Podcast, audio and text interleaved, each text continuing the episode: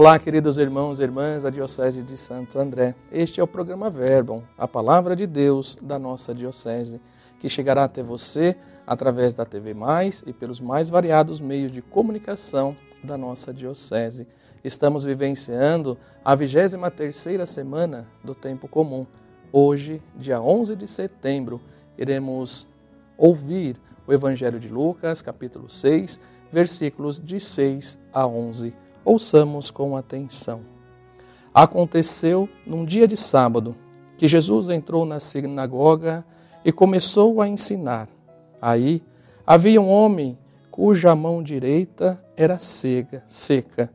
Os mestres da lei e os fariseus observavam para verem se Jesus iria curá-lo em dia de sábado e assim encontrarem motivo para acusá-lo. Jesus, porém, conhecendo os seus pensamentos, disse ao homem da mão seca: Levanta-te e fica aqui no meio. Ele se levantou e ficou de pé. Disse-lhes Jesus: Eu vos pergunto, o que é permitido fazer no sábado? O bem ou o mal? Salvar uma vida ou deixar que se perca?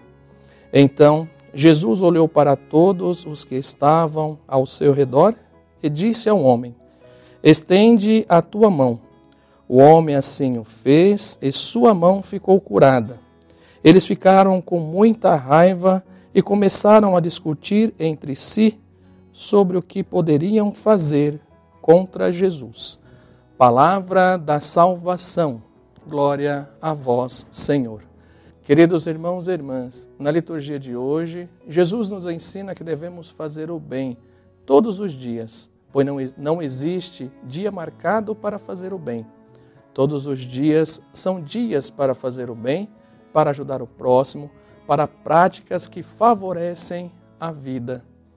Que nossa prática religiosa não se prenda às normas e leis, quando a vida precisa da nossa ação.